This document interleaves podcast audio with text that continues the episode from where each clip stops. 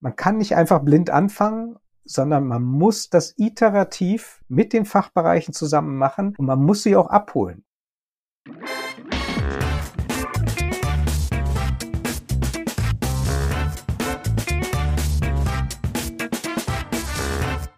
Herzlich willkommen zum Data Culture Podcast. Ich bin Carsten Bange. Heute zu Gast bei mir ist Jan Wetzke von Talent, der auf 20 Jahre Erfahrung zurückgreifen kann im Bereich Datenintegration, Datenqualität und alles, was damit zusammenhängt. Und insofern ist unser Thema heute auch vertrauenswürdige Daten und vor allem die Frage, wie kann ich denn überhaupt Vertrauen in Daten erzeugen bei den vielen Empfängern, um letztendlich ein Fundament zu schaffen, dass ich tatsächlich auch ein datengesteuertes Unternehmen werden kann oder dass meine Anwender und Nutzer tatsächlich Daten auch in ihren Entscheidungen oder täglichen Prozessverbesserungen tatsächlich nutzen.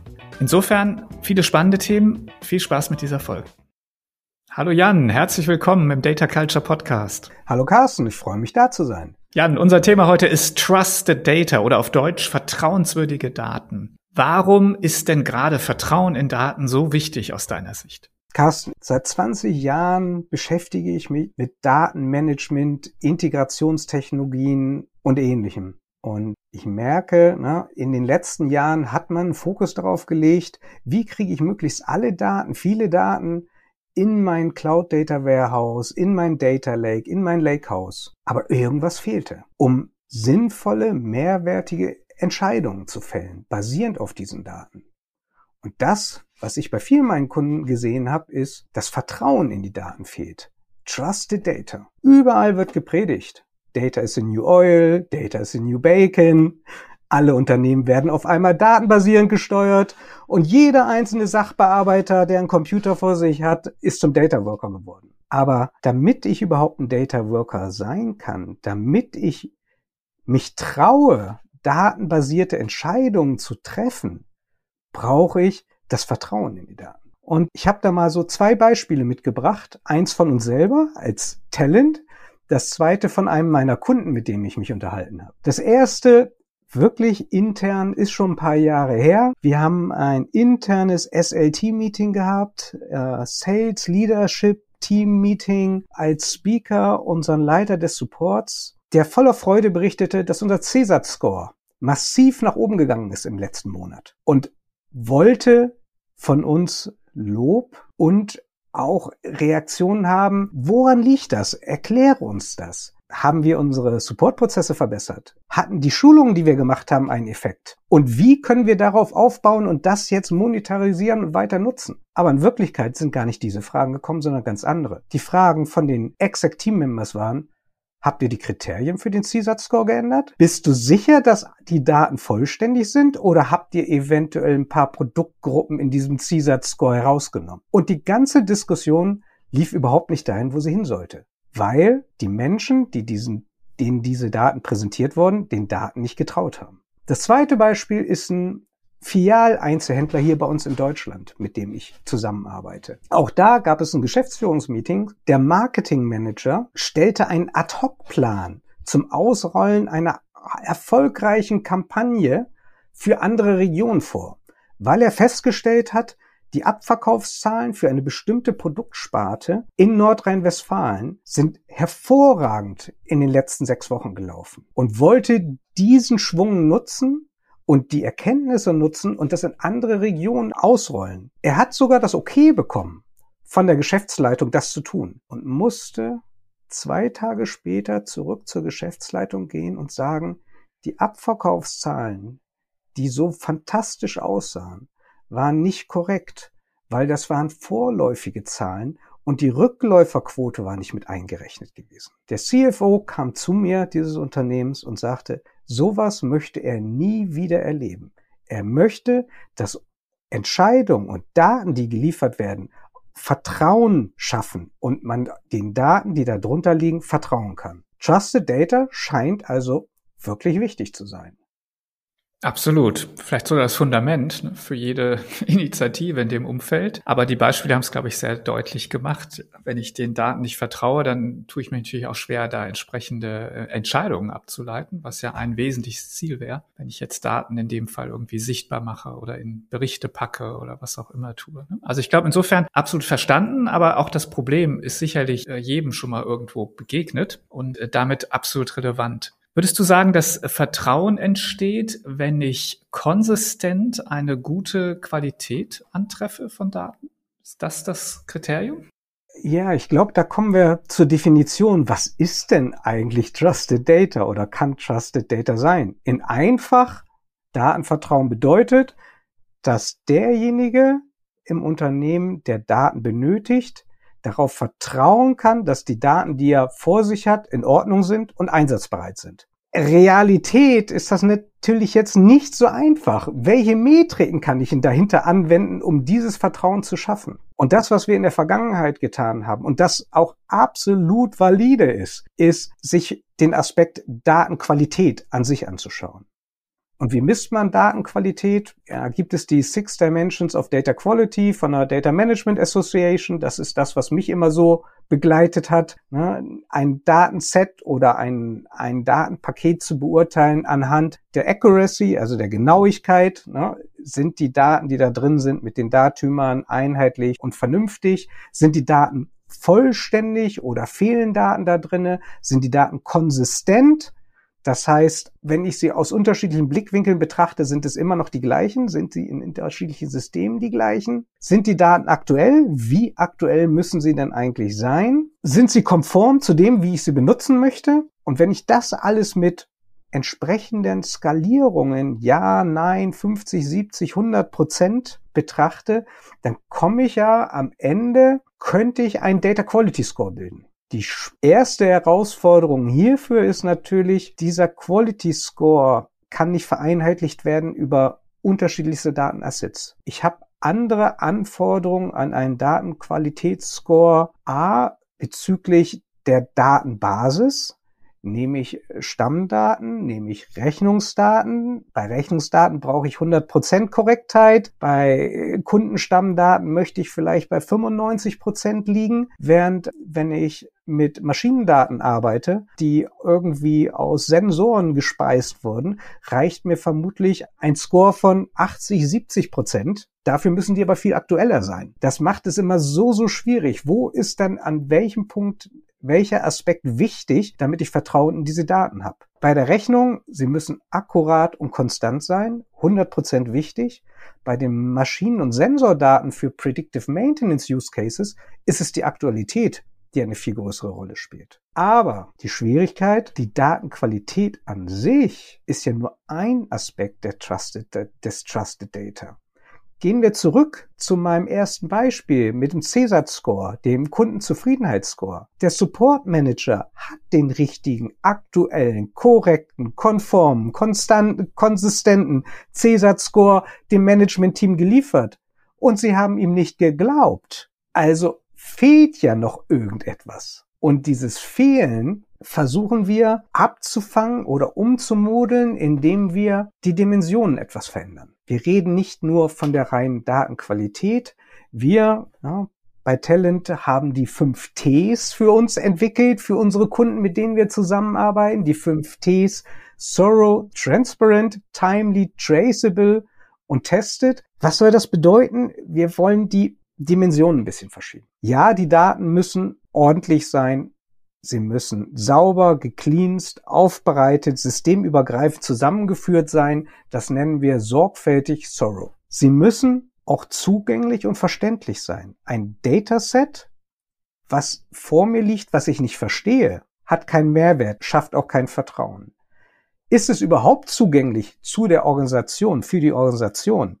Ist dieses Dataset, was irgendein Sachbearbeiter bei sich zu Hause hat oder auf seinem Rechner hat, zugänglich für die Leute, die es benutzen wollen? Ist es zeitgerecht? Das heißt, zeitnah sind die Daten so aktuell, wie ich sie für meinen Businesszweck nutze und kann ich sehen, wie aktuell diese Daten sind? Und werden diese Daten auch zeitgerecht dahin geliefert, wo der Sachbearbeiter sie benötigt. Oder liegen sie verborgen in einem Data-Katalog und keiner kann sie finden. Und das, was wir sehen, was bei vielen Menschen Vertrauen schafft, ist das Thema Rückverfolgbarkeit. Sind diese Daten traceable? Ein KPI, den ich präsentiere, ein Report, den ich zusammenstelle, wenn ich dem Kollegen die Möglichkeit gebe, rückzuverfolgen, wo kommen diese Daten her? Von wem sind sie gekommen und aus welchen Systemen sind sie gekommen? Und idealerweise, wer hat diese Daten noch verwendet in anderen Prozessen? steigt die Vertrauenswürdigkeit im Sinne des Anwenders enorm. Und als letzten Punkt ja, sind die Daten testiert entweder von einer zentralen Organisation freigegeben und die haben einen Stempel drauf mit Bitte, lieber Sachbearbeiter, Business Analyst, nutze diese Daten oder über die Community, indem diese Daten geratet wurden, weil sie vielfach in anderen Zusammenhängen genutzt wurden und die anderen Kollegen in der Data Community diese Daten schon bewertet haben. All diese fünf Kriterien zusammen, vollständig, timely, nachvollziehbar, und testiert, geben ein Gesamtbild und geben dem Menschen, der mit diesen Daten arbeiten soll, das Vertrauen, was er benötigt. Das kann man noch erweitern und auch noch weiter runter reduzieren, aber wir sehen, das hilft unseren Kunden schon sehr, wenn ich über diese Dimensionen rede. Absolut. Ich glaube, da kann man schon mal auch einige Ziele dran formulieren und zwei Aspekte begegnen mir auf jeden Fall immer wieder. Das ist genau diese eine Frage, wo kommen eigentlich die Daten her und wie ist eigentlich die Definition also was, was steckt eigentlich jetzt dahinter? Oder wie, wie wird denn hier eigentlich ein bestimmter Businessbegriff oder ein, eine bestimmte KPI oder Metrik eigentlich verstanden? Oder wie ist die Logik dahinter? Und die anderen Aspekte sind natürlich genauso richtig. Okay, super. Also ich glaube, wir haben jetzt ein ganz gutes Verständnis bekommen. Und jetzt lass uns mal auf den anderen Aspekt vielleicht noch einsteigen. Ich würde gern nochmal auf dieses Qualitätsthema kurz zurückkommen. Und jetzt hast du äh, deutlich gemacht, okay, eine Idee, das erstmal zu strukturieren, wären diese sechs Dimensionen von der Dame. Und du hast gesagt, naja, wichtig wäre auch, das in irgendeiner Form sichtbar zu machen. Also das erst messbar gesagt, aber dann war mir so auch, als du die aufgezählt hattest, nochmal deutlich geworden, naja, so richtig messen wird man nicht alles gut können. Und du hast ja auch schon mit dem Beispiel Ja, Nein gesagt, ja, okay, es gibt vielleicht auch andere Möglichkeiten, das darzustellen. Könntest du da nochmal ein bisschen drauf einsteigen? Das heißt also, was kann ich hier messbar machen und, und, und also wie gehe ich letztendlich vor, das transparent zu machen? Also das, was ich natürlich kann und das, was ich machen muss, ist alle Daten, mit denen ich aktiv arbeite oder irgendwann arbeiten möchte, müssen aus meiner Sicht durch ein Profiling laufen. Hier kann ich sehr, sehr viel automatisieren durch standardisiertes Profiling, was mir die ersten Ansätze gibt hinsichtlich Completeness, Consistency, Accuracy, auch Richtung Duplikate identifizieren und ähnlichem. Das heißt, hier kann ich, sobald ich mit Daten, die in einem Lakehouse, Warehouse, Data Lake anlanden, mit einem automatisierten Profiling und diese Informationen über eine Art Datenkatalog Inventory zur Verfügung stellen und an dieses Data Asset hängen, eine erste Indikation geben, wie gut ich mit diesen Daten jetzt schon arbeiten kann oder wie viel Liebe diese Daten noch benötigen, damit ich hieraus Geschäftserkenntnisse ziehen kann oder sie auch in operationalen Prozessen weiterverwenden kann. Mhm. Ich unterbreche mal kurz. Vielleicht weiß nicht jeder, was Profiling hier ist. Du hast ja schon eine ganze Reihe von Beispielen genannt. Das heißt also, wir haben einen Data Asset, kann vielleicht eine Tabelle sein oder ähnliches. Und jetzt gibt es also eine Möglichkeit, ein Datenprofil zu erstellen. Das ist aber erstmal ja nur informativ, oder? Genau. Das Datenprofil ist erst einmal nur informativ. Das guckt auf die Tabelle, auf das File, auf was mhm. auch immer und sagt, ich identifiziere das erste Feld nach dem, was drin steht, könnte ein Vornamenfeld sein, das zweite ein Nachnamenfeld, das dritte ein Datums, Geburtsdatumsfeld und analysiert danach die ganzen Records, die da drunter, die einzelnen Einträge, die da drunter sind und findet so korrekte, fehlerhafte fragwürdige Einträge, findet Fehler in der Syntax, findet Dubletten und kann daraus relativ einfach ein standardisiertes Dashboard erstellen und sagen, hier, so sieht die Datenqualität bezüglich Konformität und Vollständigkeit aus. Und kann daraus ein intelligentes Profiling-Tool Empfehlungen ableiten. Und sagen, ich liefere auch an, neben dem Profiling eine Empfehlung für den Data Steward, den Data Worker, was er mit diesem Dataset anstellen soll, um die Datenqualität zu erhöhen. Das ist Schritt eins. Wir haben, da kommen wir nämlich dann hin, wer, wer kümmert sich denn dann am Ende eigentlich um die Datenqualität? Das ist ja ein total aufregendes Thema. Jetzt habe ich das profiled, ich habe ein paar Themen gefunden. Ich denke immer noch, dass ein Datenverantwortlicher die Datenqualität mit Unterstützung dieses Tools und eines Profilings am besten beurteilen kann, besser als ein reiner automatisierter Prozess, weil der Datenowner kann den Kontext besser verstehen dahinter. Aber für viele Fälle reicht dieses automatisierte Profiling und gerade wenn es dann darum geht, die Datenqualität zu verbessern, wer macht das denn? Und wie mache ich denn Datenqualitätsverbesserung? Ich weiß nicht, bei mir spielt das immer so eine der Hauptrollen, wenn ich mit meinen Kunden reden, die sagen,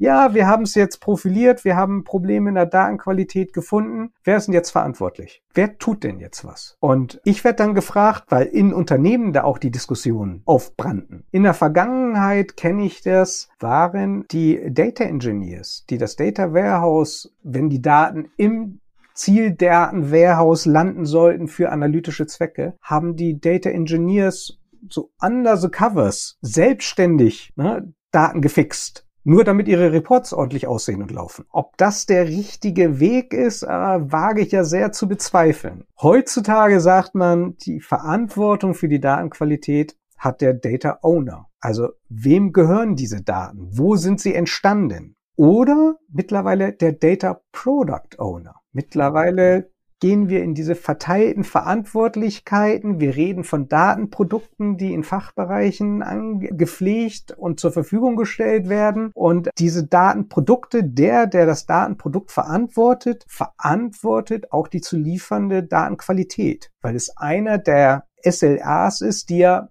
mit seinem Datenprodukt verbinden muss. Okay, er verantwortet diese Datenqualität, heißt aber nicht ausdrücklich, dass er selber auch jetzt das Data Cleansing macht. Das Cleansing an sich und das Aufräumen in dieser Datenqualität, wenn ich Fehler und Herausforderungen gefunden habe, kann ganz unterschiedlich erfolgen. Das, was alle versuchen und was auch der für mich der sinnigste Ansatz ist, wenn möglich, ist natürlich Data Quality at Source. Ich will keine Datenqualität Regeln und Datenqualitätsverbesserungen machen after the fact. Nachdem die Daten entstanden sind und ihr Quellsystem verlassen haben, sei es ein CRM-System, ein ERP-System oder ähnliches. Bedeutet, den meisten meiner Kunden arbeiten wir auf Datenqualitätsverbesserungsprozesse, wo am Ende das Quellsystem saubere und ordentliche Daten liefern soll. Entweder und das merkt man auch. Ein Großteil fehlerhafter Daten, schlechter Datenqualität ist durch schlechte Schnittstellen entstanden, ist durch schlechtes Pflegen von Lookup-Tabellen und anderen Feldern im Quellsystem entstanden, die man automatisiert korrigieren kann. Einige Dinge sind manuell zu ändern, Stammdaten manuell zu pflegen und idealerweise dann auch im Quellsystem. Wenn das so direkt nicht funktioniert, versucht man Datenqualität so weit zu automatisieren, wie es nur geht weil wir wollen die manuelle Interaktion, dass ein Mensch sitzt vorm Computer und muss entscheiden oder Daten eintippen oder Daten vergleichen, auf das Minimum reduzieren. Heißt, in den Datenverarbeitungsprozessen werden definierte Datenqualitätsregelwerke implementiert.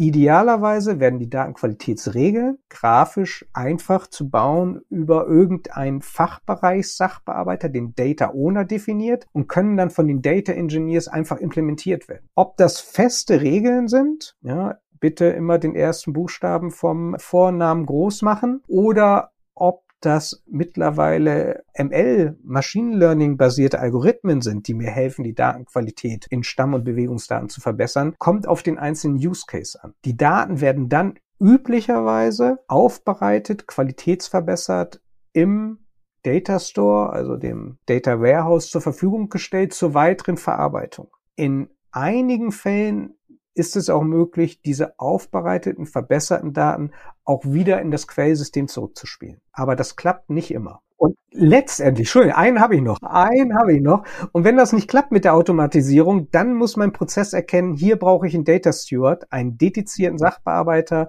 der sich dieses Datensatzes annimmt, zum Beispiel zwei ähnliche Records vergleicht, einen Merge macht oder die Daten aufbereitet und wieder in den Workflow zurückspielt. Und dieser Data Steward sollte natürlich wieder aus dem Fachbereich kommen, wo die Daten ursprünglich entstanden sind. Und einen aller, aller, allerletzten habe ich noch. Und das ist die Community. Kunden, die mit großen Data Lakes arbeiten, die aus der Vergangenheit und auch weiterhin tausende von Data Sets in Anführungsstrichen blind in den Data Lake streamen, weil man sagte, ich nehme erstmal, was ich habe und gucke hinterher drauf, was ich damit anfangen kann. Hier hat die Community, die Data Community, die Verantwortung, die Datenqualität dieser angelandeten Daten kontinuierlich zu verbessern und arbeitet auf den rohen Datensets und weil sie selber mit diesen Daten arbeiten möchten und müssen, wenden sie Datenqualitätsregeln an und liefern dadurch qualitätsverbesserte Datasets innerhalb dieses Data Lakes und stellen die anderen zur Verfügung. So verteilt sind die Verantwortlichkeiten bezüglich Datenqualitätsmanagement. Ja, absolut. Aber ich denke mal erstmal sinnvoll. Du hast ja auch so ein paar, sage ich mal, Grundregeln des Datenqualitätsmanagements jetzt nochmal erläutert auch. Also zum einen, dass die Korrektur oder Bereinigung eigentlich immer so früh wie möglich in der Kette erfolgen sollte. Also idealerweise dort, wo sie entstehen, die Daten, wenn das irgendwie geht. Dann war dein, dein Thema noch Automation. Ne, was natürlich auch extrem wichtig ist, also so viel wie möglich zu automatisieren und dann letztendlich diese Frage der Verantwortlichkeiten und gerade Verantwortlichkeit im Fachbereich. Kritische Frage genau an der Stelle. Wir erleben jetzt doch durchaus häufig, dass das zwar theoretisch inzwischen relativ klar und akzeptiert ist, aber eine Umsetzung dann doch hakt. Also man merkt, es fehlt so ein bisschen die Motivation, das dann auch wirklich zu tun. Und da musste ich gerade mal dran denken, als du von der Community gesprochen hast. Das ist, glaube ich, auch ein bisschen gefährlich, ja, weil man sich ja dann vielleicht auch schnell auf andere verlässt, nach dem Motto, ja, okay, sind ja alle irgendwie verantwortlich, dann wird schon irgendjemand richten. Und wenn das alle so denken, dann richtet es halt überhaupt keiner. Ne? Also erstmal, was, was ist dein Gedanke zu, dazu und wie kann man das vielleicht dann fixen? Also wie kann man es vielleicht besser machen oder sicherstellen oder zumindest motivieren, dass dann doch eben Datenqualität auch gerade im Fachbereich für so wichtig erachtet wird? Das ganze ja, Thema Datenqualität oder auch Data Trust ist ja ein Thema, was man relativ hoch aufhängt. Ja, es wird getrieben vom Chief Data Officer, braucht die Unterstützung braucht Tools, Prozesse, Frameworks und noch viel schlimmer und wichtiger, eine Datenkultur im Unternehmen. Und dieser Kulturaspekt ist etwas, was natürlich auch in den letzten ein, zwei Jahren immer mehr in den Vordergrund getreten ist.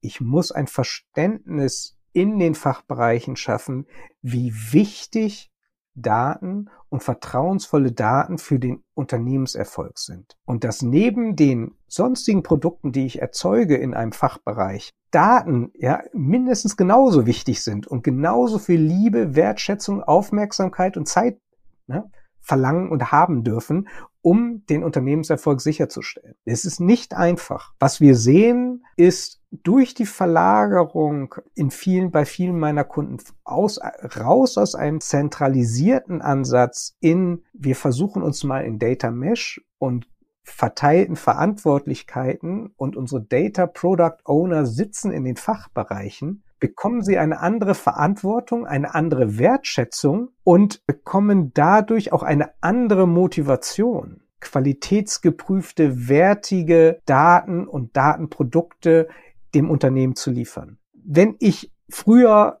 mich dran erinnere, Data Warehäuser waren getrennt von den restlichen Fachbereichen. Keiner wusste, was ich damit anfange. Da war es sehr, sehr schwierig, einen Fachbereich zu überzeugen. Du musst hier aber diese Daten besser pflegen, sonst funktioniert mein Report auf der linken Seite nicht, den keiner sonst versteht. Ist das jetzt mit diesen Data Product Ownern eine andere Geschichte? Eine deutlich höhere Identifikation mit den eigenen Daten. Gleichzeitig muss ich aber sagen, findet dann trotzdem wieder eine Zentralisierung statt, bei den Datenprodukten und den Assets, wo das Unternehmen sagt, das ist von strategischer, unternehmensweiter Bedeutung. Und ich zentralisiere für diese einzelnen Assets, Datentypen auch die Datenverantwortung. Das sehe ich primär bei Stammdaten wie Kunde, Lieferant, Interessent, Produkt.